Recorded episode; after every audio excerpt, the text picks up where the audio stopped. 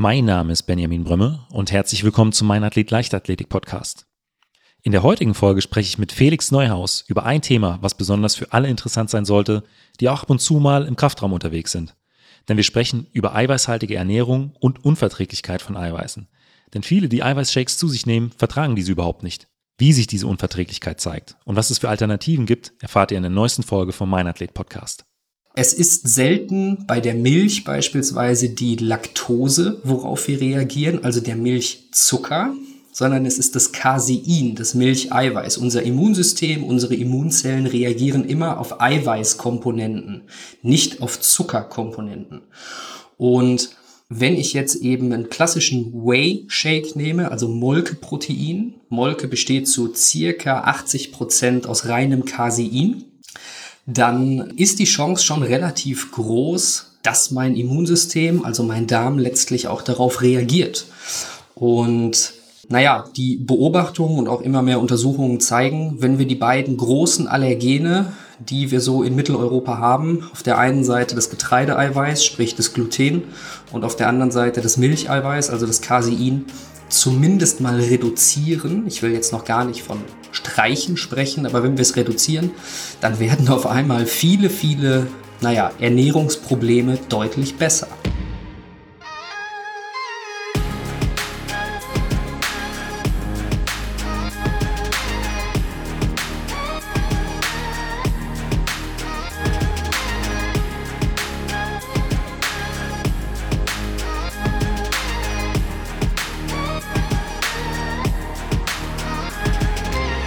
Leichtathletik-Podcast aus Frankfurt am Main. Herzlich willkommen, Felix. Hallo Benjamin. Ja, Felix, ich habe äh, eben im Intro schon so ein Stück weit darüber äh, gesprochen, worum es heute äh, in der Sendung geht und habe auch schon ein bisschen was zu dir gesagt. Aber Felix, vielleicht kannst du noch mal äh, ähm, kurz anschneiden, wie du ja auf das Thema ja, Darmgesundheit und vielleicht auch Unverträglichkeit von, von Eiweißen gekommen bist und was so dein, dein, dein Background ist. Ja, also mein Background, meine, meine grundständigen Ausbildungen, ähm, ich bin Physiotherapeut, ich habe die Psychoneuroimmunologie dann später in Bonn studiert und ähm, bin offiziell seit 20, jetzt muss ich schauen, seit äh, Ende 2020 auch Heilpraktiker. Bedeutet, ich darf eben auch entsprechend äh, diagnostizieren und behandeln. Das so jetzt als grundständige Ausbildung. Ansonsten, wie dieses Thema Darm und Leistungsfähigkeit und Regeneration eben dazu gekommen ist, naja, das hat sich so entwickelt äh, durch eben persönlichen Kontakt zu Sportlern. Ja, ging das irgendwann einfach in die Richtung. Mit welchen Sportarten hattest du da so bisher Kontakt? Äh, ich selbst habe relativ lange, relativ erfolglos Handball gespielt. Ähm, und wenn man zu klein für richtige Sportarten ist, dann geht man halt in den Kraftsport irgendwann. Ansonsten habe ich ja viel mit Crossfittern zu tun, allgemein eher mit Kraftsportlern, wobei sich das äh, seit Beginn der Corona-Geschichte und der Schließung der Studios ähm, ja tatsächlich immer mehr in den Ausdauerbereich ähm, ja gewandelt hat. Und Ausdauersportler sind vom Typus her oft auch einfach anders als Kraftsportler. Ja, ich glaube, das kann, kann jeder bestätigen, der äh, sowohl Kraftsportler als auch Ausdauersportlerin kennt. Äh, du hast ja eben schon angesprochen, du hattest viel mit äh, oder hast viel mit Crossfittern zu tun. Es ist ja auch ein Bereich, der sehr kraftlastig ist, natürlich auch ausdauerlastig, aber auch äh, sehr, sehr kraftlastig. Da ist das Thema eiweißhaltige Ernährung ein großes Thema. Bist du über, äh, ich sag mal, diesen Bereich dann ja auf, äh, auf diesen ganzen Themenkomplex Eiweißunverträglichkeit geraten oder wie ist das äh, irgendwann zustande gekommen? Äh, ja, tatsächlich, auch das hat sich wieder so ergeben. Wenn dann immer mehr Patienten kommen, die eben davon berichten, boah, ich kriege im Laufe der Jahre immer mehr Allergien. Ich habe das Gefühl, ich kann mich nicht mehr vernünftig konzentrieren. Und jedes Mal, wenn ich meinen Shake hatte, habe ich danach einen aufgepumpten Bauch und so weiter und so fort das, naja, so bin ich halt immer tiefer im Verlauf der letzten Jahre einfach in diese Materie eben eingestiegen. Und ja, Thema Eiweißunverträglichkeiten, da würde ich jetzt gerne einfach mal direkt einsteigen, wenn gerne. es in Ordnung ist. Es ist selten bei der Milch beispielsweise die Laktose, worauf wir reagieren, also der Milchzucker sondern es ist das Casein, das Milcheiweiß. Unser Immunsystem, unsere Immunzellen reagieren immer auf Eiweißkomponenten, nicht auf Zuckerkomponenten. Und Wenn ich jetzt eben einen klassischen Whey-Shake nehme, also Molkeprotein, Molke besteht zu circa 80 Prozent aus reinem Casein, dann ist die Chance schon relativ groß, dass mein Immunsystem, also mein Darm letztlich auch darauf reagiert. Und naja, die Beobachtungen und auch immer mehr Untersuchungen zeigen, wenn wir die beiden großen Allergene, die wir so in Mitteleuropa haben, auf der einen Seite das Getreideeiweiß, sprich das Gluten, und auf der anderen Seite das Milcheiweiß, also das Casein, zumindest mal reduzieren. Ich will jetzt noch gar nicht von Streichen sprechen, aber wenn wir es reduzieren, dann werden auf einmal viele, viele naja, Ernährungsprobleme deutlich besser. Mhm, aber du hast es eben auch schon angesprochen, deine Patienten sind dann zu dir gekommen, haben äh, den aufgeblähten Bauch angesprochen, eine äh, Konzentrationsschwäche, nachdem sie einen Shake getrunken haben. Was sind denn noch so äh, Indikatoren dafür, dass man äh, eine Unverträglichkeit gegenüber ja, Casein oder vielleicht auch andere äh, Eiweiße hat? Oft sind es Hautprobleme, sei es trockene Haut, sei es juckende Haut, sei es aber auch fettige Haut, Hautunreinheiten, Pickel gerade so, man kennt ja diese Bodybuilding-Akne so im Bereich der, der Schultern, aber auch eben im Gesicht. Das sind so ganz, ganz klassische Zeichen, ja, dass man vielleicht mal seinen Eiweißkonsum etwas entweder diversifizieren sollte oder einfach mal etwas ändern sollte. Ansonsten sind ähm, ganz, ganz typische Zeichen, hey, wenn du Allergiker bist, dann ist die Chance, dass du auch auf Eiweiße aus Milch und Getreide reagierst, bei über 90 Prozent. Lohnt sich also. Äh, definitiv. Du hast jetzt einige Aspekte angesprochen, die äh, ja, die, die man sofort sieht, aber äh, gibt es auch äh, Hinweise darauf, dass äh, eine Unverträglichkeit, was Eiweiße angeht, auch dazu führt, dass man vielleicht verletzungsanfälliger wird, vielleicht äh, auch ähm, Entzündungswerte im Körper ansteigen, dass das äh, auch dann in diese Richtung geht? Ja klar, Laborwerte kann man natürlich da auch immer nehmen, keine Frage. Ganz, ganz wichtig, diese sogenannten IgG-Testungen die es in den letzten Jahren immer häufiger gibt, bei denen auch irgendwelche Ärzte oder so Hobbyheilpraktiker, nenne ich die immer, wenn die einem da für fast 500 Euro so einen Test verkaufen wollen. IgG-Testungen sind nicht geeignet, um Nahrungsmittelunverträglichkeiten zu ähm, erkennen. Was bedeutet das genau, IgG-Testung? IG steht für Immunglobulin, also eine Klasse des Immunsystems, eben die Klasse G. So kommt IgG. Ja. Wenn ich jetzt beispielsweise viele Eier esse, habe ich viele IgG-Moleküle, nenne ich es mal, im Blut. Das ist so ein bisschen eine Milchmännchenrechnung. Wenn ich ja. jetzt viel Fisch esse, habe ich viele Antikörper dagegen. Das ist leider großer Mist. Um eine Allergie oder eine Unverträglichkeit zu diagnostizieren, brauchen wir IgE. Und das wiederum machen dann Fachkräfte. Okay, dann kommst du quasi ins Spiel. Da komme ich ins Spiel, da kommen die meisten Allergologen ins Spiel. Dann sind wir tatsächlich aber auch in dem Bereich von Unverträglichkeiten und Allergien. Und das ist eben ja was anderes als die normale Auseinandersetzung des Körpers mit deiner Nahrung. Wie äh, sieht denn im Prinzip ein Testverfahren aus und vielleicht auch eine Therapie oder eine Therapie, beziehungsweise gibt es überhaupt eine Therapie für so eine Indikation? Sprich, dass äh, wenn ich eine Eiweißunverträglichkeit habe, dass ich äh, was dagegen machen kann oder muss ich dann tatsächlich äh, meine Ernährung so umstellen, ähm, dass ich die Eiweiße durch äh, äh andere Nahrungsmittel dann, dann einfach zu mir nehmen kann? Ähm, etwas flapsig gesagt, mach einfach alles anders als wie bisher. Ganz einfach. Ähm, genau, super. Das erste ist tatsächlich mal wieder vielfältig essen. Da sind wir jetzt noch nicht in einer Akutbehandlung, sondern eher in so langfristigen Sachen. Ähm, aber wie werden typischerweise auch Nahrungsmittelallergien in Deutschland behandelt? Ja, Frau Müller, Sie reagieren auf Erdbeeren, essen Sie bitte keine Erdbeeren mehr. Also wird von den 100 Lebensmitteln, die Frau Müller sonst immer isst, jetzt schon das erste weggeschnitten. Dann kommen Äpfel dazu, dann kommen Birnen dazu, dann kommen Nüsse dazu und irgendwann isst Frau Müller nur noch äh, 10 Lebensmittel. Meine Patientin, die am wenigsten Lebensmittel vertragen hat, das waren tatsächlich noch sieben. Und das ist kein Witz. Die hat nur noch sieben Lebensmittel vertragen. Auf alles andere war die irgendwann allergisch. Was passiert jetzt, wenn ich viele, viele, viele verschiedene Nahrungsmittel esse? Ich kriege von allem so ein bisschen ab. Ein bisschen Gluten ist gar nicht so wild. Ein bisschen Casein ist überhaupt nicht so wild. Aber wenn ich mir jetzt so einen Shake reinpfeife mit 40, 50 Gramm Eiweiß, alles gut, dann kann mein Körper ja nur darauf reagieren, weil ich habe ein Milcheiweiß, das ich in Milch kippe. Ja. Es ist, was soll der Körper denn machen?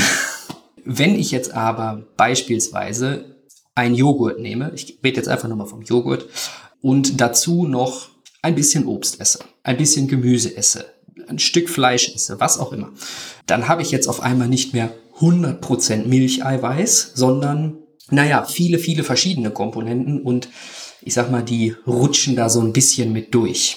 Und dann geht das Ganze schon mal viel, viel einfacher. Für die Diagnostik muss man eben schauen. Wie gesagt, das ist oft Blut. Das ist oft auch generell das Thema Darm, Leaky Gut, Barrierestörungen im Darm. Und das ist relativ einfach über Stuhlproben messbar. Also ich sag mal mein täglich Brot. Also sprich, äh, bei den meisten ist es dann äh, am Ende tatsächlich möglich, einfach über eine äh, deutlich ausgeprägte oder ausgeweitete Ernährungsweise dann doch auf die, auf die Eiweißmengen zu kommen. Ich stelle es mir natürlich manchmal so ein bisschen schwierig vor, wenn man dann, ich sag mal, zwei, zweieinhalb Gramm äh, Eiweiß äh, pro Kilogramm Körpergewicht zu sich nehmen soll und dann komplett auf, auf Shakes zu verzichten ist nicht ganz einfach, auch gerade wenn das Ganze schnell nach dem, äh, nach dem Training passieren soll. Aber ich glaube, mittelfristig oder langfristig ja, ist man insgesamt gesünder, ähm, hat weniger Verletzungen und äh, die Leistungsfähigkeit, denke ich, äh, wird dadurch auch erhöht, wenn der Körper nicht äh, mit diesen Entzündungs- äh, oder auch Allergieprozessen zu tun hat. Richtig. Der einfachste Hack, wenn ich jetzt quasi in meiner Wettkampfsaison bin, egal ob es jetzt äh, Leichtathletik ist, Mannschaftssportarten, was auch immer, die einfachste Möglichkeit, das Ganze etwas abzumildern, entweder kleinere Portionen häufiger zu nutzen und im Zweifelsfall tatsächlich Verdauungsenzyme zuzusetzen. Die gibt's in Tablettenform, die gibt's auch vegetarisch, vegan, also äh, alles machbar. Das wäre aber zumindest schon mal eine kurzfristige Geschichte. Wenn jetzt natürlich Off-Season ist, dann äh, sollte man vielleicht mal überlegen, mal ein, zwei, drei, vier Wochen äh, Eiweiß auch zu reduzieren, definitiv.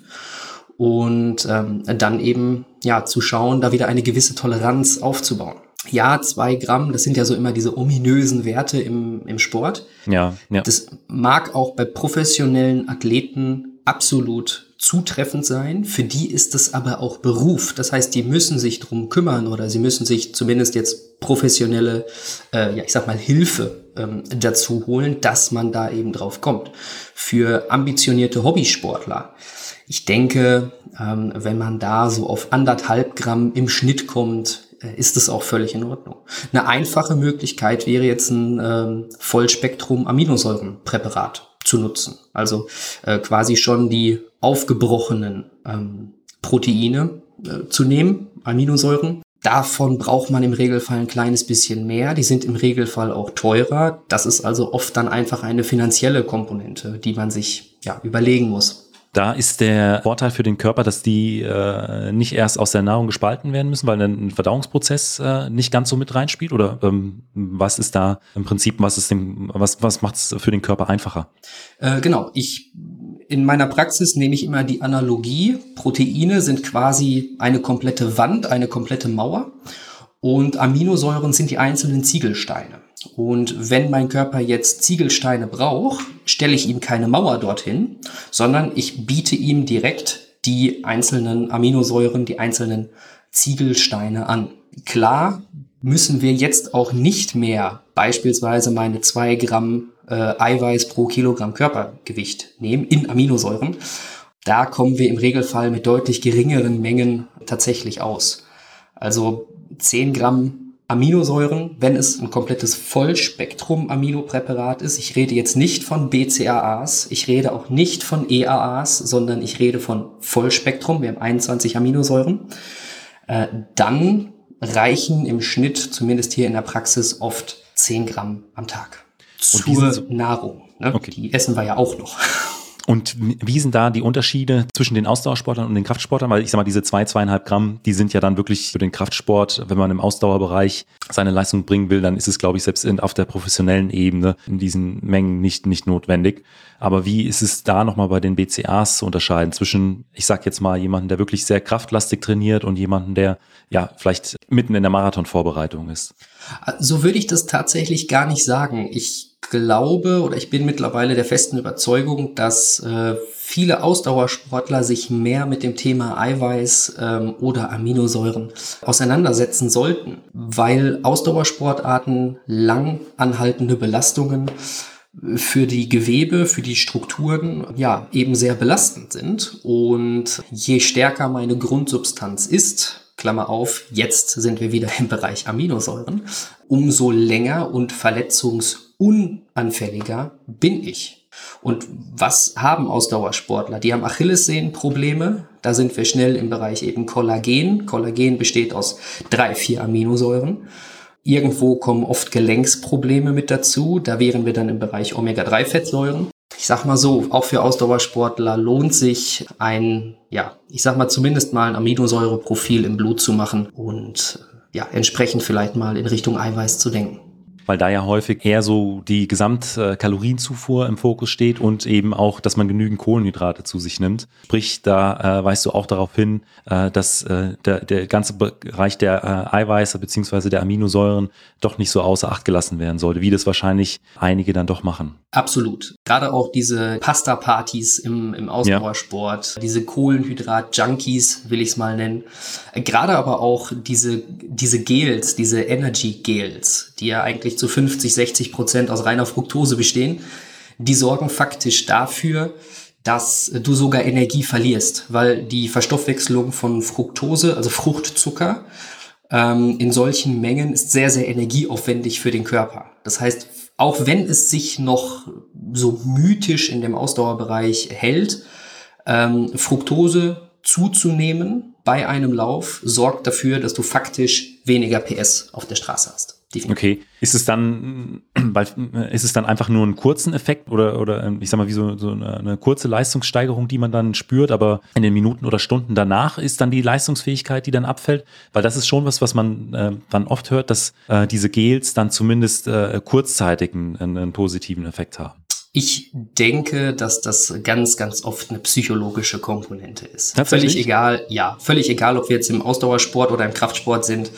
Ich denke, wir haben da sehr oft die, die psychologische Komponente. Ich will es nicht Placebo nennen, aber wenn ich meinem Körper etwas Gutes tue, kriege ich die zweite Luft. Absolut. Wir lassen jetzt mal den Marathon ab Kilometer 35 im Hochsommer in Barcelona außen vor alles, was hier so Durchschnittstemperaturen in Deutschland, in Mitteleuropa sind und jetzt keine Extrembelastung, also irgendwo Mitteldistanzen bis Halbmarathon. Ich glaube nicht, dass die Leute da eine großartige Supplementation benötigen.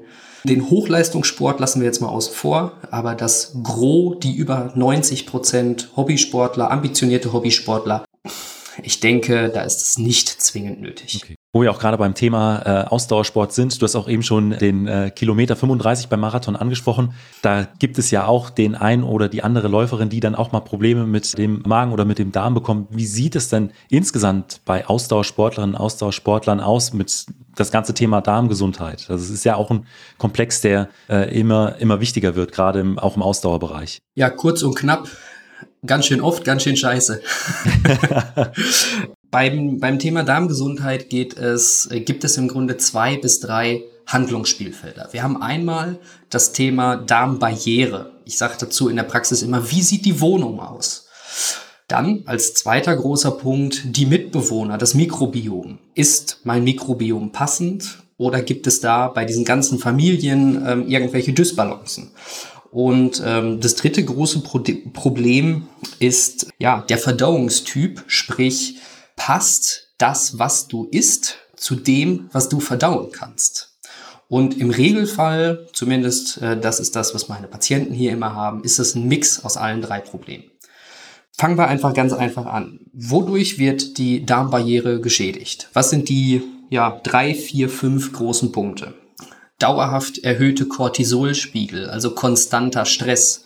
Auch 50, 60, 70 Wochenkilometer sind Stress. Viele Kohlenhydrate sind stressig für den Darm, sorgen oft für eine Art Fäulnisflora, genauso wie hohe Eiweißmengen. Also mein Mikrobiom, meine Bewohner werden sich daran anpassen, was wir so täglich essen. Wenn ich jetzt also ja, Pasta-Partys dreimal in der Woche mache und die anderen drei Tage äh, mich vollstopfe mit Eiweißshakes, dann werden bestimmte Mikrobiomfamilien einen Überlebensvorteil haben, währenddessen andere fast gar nicht mehr vorhanden sind. Das sorgt dann für eine Dysbiose, also eine Fehlbesiedlung, ein ungünstiges Verhältnis der einzelnen Familien und äh, das macht dann gerne zu ja, Probleme. Dann natürlich wieder die Themen Gluten und Casein, die nachgewiesenermaßen direkt die Darmbarriere ähm, ja, schädigen. Da gibt's auch einen ganz, ganz tollen Labormarker zu, das ist das Zonulin. Ähm, ganz einfach gesagt, je höher der Zonulinwert, desto, löchriger ist der Darm. Und exzessive Mengen Kaffee. Ich weiß, Kaffee ist immer so ein, so ein Thema. Ein, zwei Tassen ist sicherlich nicht das Problem, wenn es Kaffee schwarz ist. Äh, aber jeden Tag ein Liter Kaffee intravenös sollte man vielleicht mal überdenken. Da fühle ich mich dezent angesprochen. ja, die meisten Sportler. ne? der, der Punkt ist einfach, wenn der Darm kaputt ist, dann haben wir auf der einen Seite weniger Energie für Sport, weil wenn mein Darm kaputt ist, ist mein Immunsystem aktiv. Und mein Immunsystem, wenn es aktiv ist, wird immer gewinnen, wird also immer die Energie zuerst zu sich ziehen. Außerdem werden halt einfach weniger Nährstoffe aufgenommen. Klar, wenn mein Darm nicht funktioniert, wenn der Motor nicht funktioniert, werden die Nährstoffe nicht aufgenommen. Plus, Immunsystem ist aktiv, gleichzeitig werden auch noch mehr Nährstoffe verbraucht. Das heißt, wir haben hier sehr schnell eine Leere der, der einzelnen Speicher gegebenenfalls, was man ja. auch wieder im Blut nachmessen könnte. Und weil wir jetzt gerade im Bereich Ausdauersport sind, gerade solche Stressfrakturen der Mittelfußknochen, wie sie auch im Fußball immer wieder mal vorkommen. Das sind oft, naja, so Probleme, die wir dann kennen. Aber also auch sprich, ein, das, das, das typische Ödem, was man dann irgendwann hat, Wassereinlagerungen im Knochen, dass die auch äh, aufgrund einer Fehlernährung dann plus eben äh, 60, 70 oder 160, 170 Wochenkilometern dann zustande kommen. Ja, das ist sicherlich nicht der einzige Grund, aber es ist ein Grund, der halt sehr oft vergessen wird. Ne? Ja. Und ich sag mal, da sind sicherlich nochmal 15, 20 Prozent rauszuholen. Eben in der, entweder in der Vermeidung, aber eben auch in der, in der Wiederherstellung der, der Athleten. Ne? Ja. Und eben der dritte Typ, oder das, das dritte Problem, das Thema Verdauungstyp. Sprich, bin ich jemand, der vielleicht eben besser Kohlenhydrate verstoffwechseln kann? Bin ich jemand, der eher so ein Aminotyp ist, also eher jemand ist, der gut mit Eiweißen und Fetten ähm, durch die Gegend kommt und durchs Leben kommt? Äh, oder bin ich ein Mischtyp? Klar sind die meisten irgendwo ein Mischtyp, aber ich sag's mal ganz platt, wenn die Leute alle noch Maß halten könnten, dann wäre ich ja arbeitslos. Ja, Ganz im ja. Gegenteil, die Praxis platzt aus allen Nähten. Aber auch was du angesprochen hast, dass ein Großteil äh, oder zumindest ein Teil der Nährstoffe dann überhaupt nicht aufgenommen werden können, hm, hatte ich ja eben auch schon angesprochen, ist für, ja für viele, gerade auch im Ausdauerbereich, äh, das Problem, äh, einfach auf überhaupt die Kalorien oder auf die Nährstoffmengen zu kommen, die man tatsächlich äh, benötigt, aufgrund der Umfänge, die man da wöchentlich macht, was ja dann äh, dazu auch nochmal dazu führt, dass weniger Energie auch für die Regeneration vorhanden ist, neben den anderen Faktoren, dass das Immunsystem als erstes mal, äh, beziehungsweise er als erstes äh, Zugriff auf die, auf die zugeführte Energie bekommt. Also es ist ja dann im Prinzip eine, quasi eine kleine Kettenreaktion oder so ein Dominoeffekt, der dann dazu führt, dass da ähm, ja man nicht mehr ganz so fit in die nächste Einheit geht, äh, wie man das eigentlich möchte. Genau, ne, das ist dieses typische Thema. Ich kann meinen Akku oder ich habe meinen Akku gut verbraucht, weil aber viele Parameter in der Regeneration nicht stimmen, ich vielleicht auch nicht vernünftig schlafe und so weiter und so fort, dass ich dann am nächsten Tag nicht mehr 100% Akku habe, sondern vielleicht nur noch 95 und das geht immer weiter runter, bis die Leute dann so typischerweise im Bereich Mitte 30 bis Mitte 40 sind und sich dann so denken, Mensch, irgendwie war das mal anders. Dann wird das natürlich immer gerne aufs Alter geschoben. Ganz ehrlich, glaube ich nicht. Mit Mitte also 30 sollte man noch nicht über seinen Zenit hinaus sein. Also das ist einfach bei 80, äh, 90 Prozent der Leute tatsächlich einfach aufgrund einer, einer Fehlernährung oder einer einseitigen Ernährung äh, dann zu diesen Effekten führt. Ja, ich, ich würde es gar nicht so negativ nennen, sagen wir einfach zu einer unpassenden Ernährung. In okay. unseren Diesel würden wir auch keinen Super kippen. Du musst aber letztlich wissen, was du äh, tanken musst. Ne? Und das kriegen die wenigsten halt hin. Das wird im Prinzip bei dir in der Praxis festgestellt. Ist auch äh, was, was man im Prinzip parallel auch nochmal vielleicht zu einer Ernährungsberatung in Angriff nehmen sollte, weil äh, häufig ist es ja dann tatsächlich so in Ernährungsberatungs- äh, Gesprächen oder äh, in der Zusammenarbeit mit Ernährungsberatern und Ernährungsberatern ist dieser Aspekt vielleicht gar nicht so im Fokus, sondern da wird dann äh, oft geschaut, ist es ausgewogen, stimmt die Kalorienzufuhr, die Eiweißzufuhr, aber äh, die Verträglichkeit wird dann tatsächlich nicht bei jedem mit überprüft. Ich frage jetzt einfach mal etwas provokant. Äh, wenn ich berate, ohne vorher etwas gemessen zu haben, dann berate ich nicht, dann rate ich und nichts weiter. Natürlich gibt es allgemeine Richtlinien, ja, alles gut. Und natürlich kann man auch mit, ich sag mal, relativ allgemeinen Punkten schon eine ganze Menge erreichen. Wenn wir jetzt aber wirklich sagen, okay, das ist, auch wenn es nur mein, mein, mein, mein äh, Hobby ist, meine, mein Herzenswunsch, wie auch immer, also gar nicht im professionellen Bereich. Aber auch dann, äh, finde ich, lohnt es sich mal, äh, ein bisschen Labor zu machen und äh, wirklich zu schauen, okay, passt das oder passt es eben nicht? Aber einfach so, ich sag mal, eine Beratung zu machen, auch wenn mir jetzt vielleicht der ein oder andere Ernährungsberater äh, gerne ins Gesicht springen würde. Eine Beratung ohne Laborwerte ist Raten. Punkt. Man kann natürlich ganz viel über Fragebögen und so schon mal einschließen oder ausschließen. Überhaupt kein Thema, auch das mache ich. Aber naja, nach einem Fragebogen schließt sich Labor an. Ist so. Wenn man jetzt sagt, man möchte mehr über sich oder über dieses Thema erfahren, möchte Kontakt zu dir aufnehmen, ähm, wie macht man das am besten? Also ähm, per E-Mail, äh, hast du eine Telefonnummer, eine Internetseite, äh, dass man Kontakt zu dir aufnehmen kann? Äh, Brieftaube und Rauchzeichen. Nein, also ich habe eine Internetadresse, ich habe eine ganz normale Homepage mit einem Kontaktformular. Man kann mich über Social Media anschreiben, man kann mir eine E-Mail schreiben. Ich bin da eigentlich auf vielen Kanälen, äh, glaube ich, gut erreichbar, versuche auch immer, mich äh, in der Wochenfrist äh, zurückzumelden. Äh, und dann müssen wir halt eben auch erstmal schauen, passt es oder passt es nicht, weil Bereiche Ernährung sind oftmals auch, naja, sehr intime Bereiche. Weil das ist das, was wir mit unserer Familie machen, mit unseren Partnern machen, mit unseren Kindern machen. Was wir oft auch als Kompensation nutzen für, für andere Stressoren, die wir so im Leben haben. Und ja, es ist ein, oft ein sehr intimer Bereich. Und das muss einfach passen, auch menschlich. Ansonsten äh, macht da auch eine Zusammenarbeit überhaupt gar nicht so viel Sinn. Aber äh, ich werde alle äh, Erreichbarkeiten in die Shownotes der Folge packen. Ähm, deinen Sitz hast du in Dortmund, richtig? Genau. Genau, ich sitze in Dortmund, also im Mailand des Ruhrgebiets, äh, habe aber über die letzten Jahre auch äh, in, in vielen anderen Städten, ja, wie soll ich sagen, Verbündete oder äh, zumindest eben ja andere Ärzte, Heilpraktiker, Therapeuten. Wenn es jetzt um beispielsweise Blutwerte geht, müssen die Leute nicht mehr zwingend zu mir, sondern können auch vor Ort eben zumindest in den großen Städten Blut abnehmen lassen und ich mache dann eben die Auswertung, man kann das online machen. Schöner, also wenn man es einrichten kann, schöner ist es aber doch, wenn wir uns dann mal einen halben Tag zusammensetzen und äh, wirklich intensiv und tiefgehend äh, eins zu eins arbeiten. Ja. Dann, Felix, vielen Dank für dieses Interview. Sehr gerne, danke, dass ich da sein durfte. Falls euch die Folge gefallen hat, hinterlasst mir doch einfach eine Bewertung bei Spotify, iTunes oder eurem Podcatcher und abonniert den Podcast. Vielen Dank und bis zum nächsten Mal.